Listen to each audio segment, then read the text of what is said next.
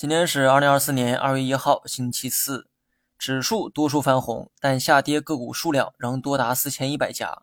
之前为了拉中字头，领导说要将中字头企业的市值管理纳入绩效考核。那么此话一出，资金不敢怠慢，都跑去炒中字头。有趣的是，今早官媒呢发了一则消息，说市值管理不是股价管理。这句话看似是对之前观点的补充。但在我看来，更像是一种纠偏，拉中字头的效果，大家也看见了哈。市场极致分化，除了中字头之外的中小盘股都在下跌，而中小盘股在数量上占据多数，这也意味着多数人都在亏损。所以很明显，之前的护盘策略并不奏效，只不过是拆东墙补西墙的行为。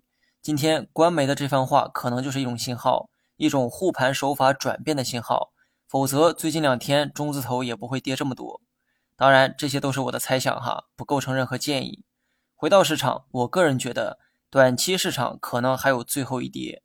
创业板率先反弹挑战五日线，但有经验的人都知道，第一次挑战五日线，大部分都会以失败告终。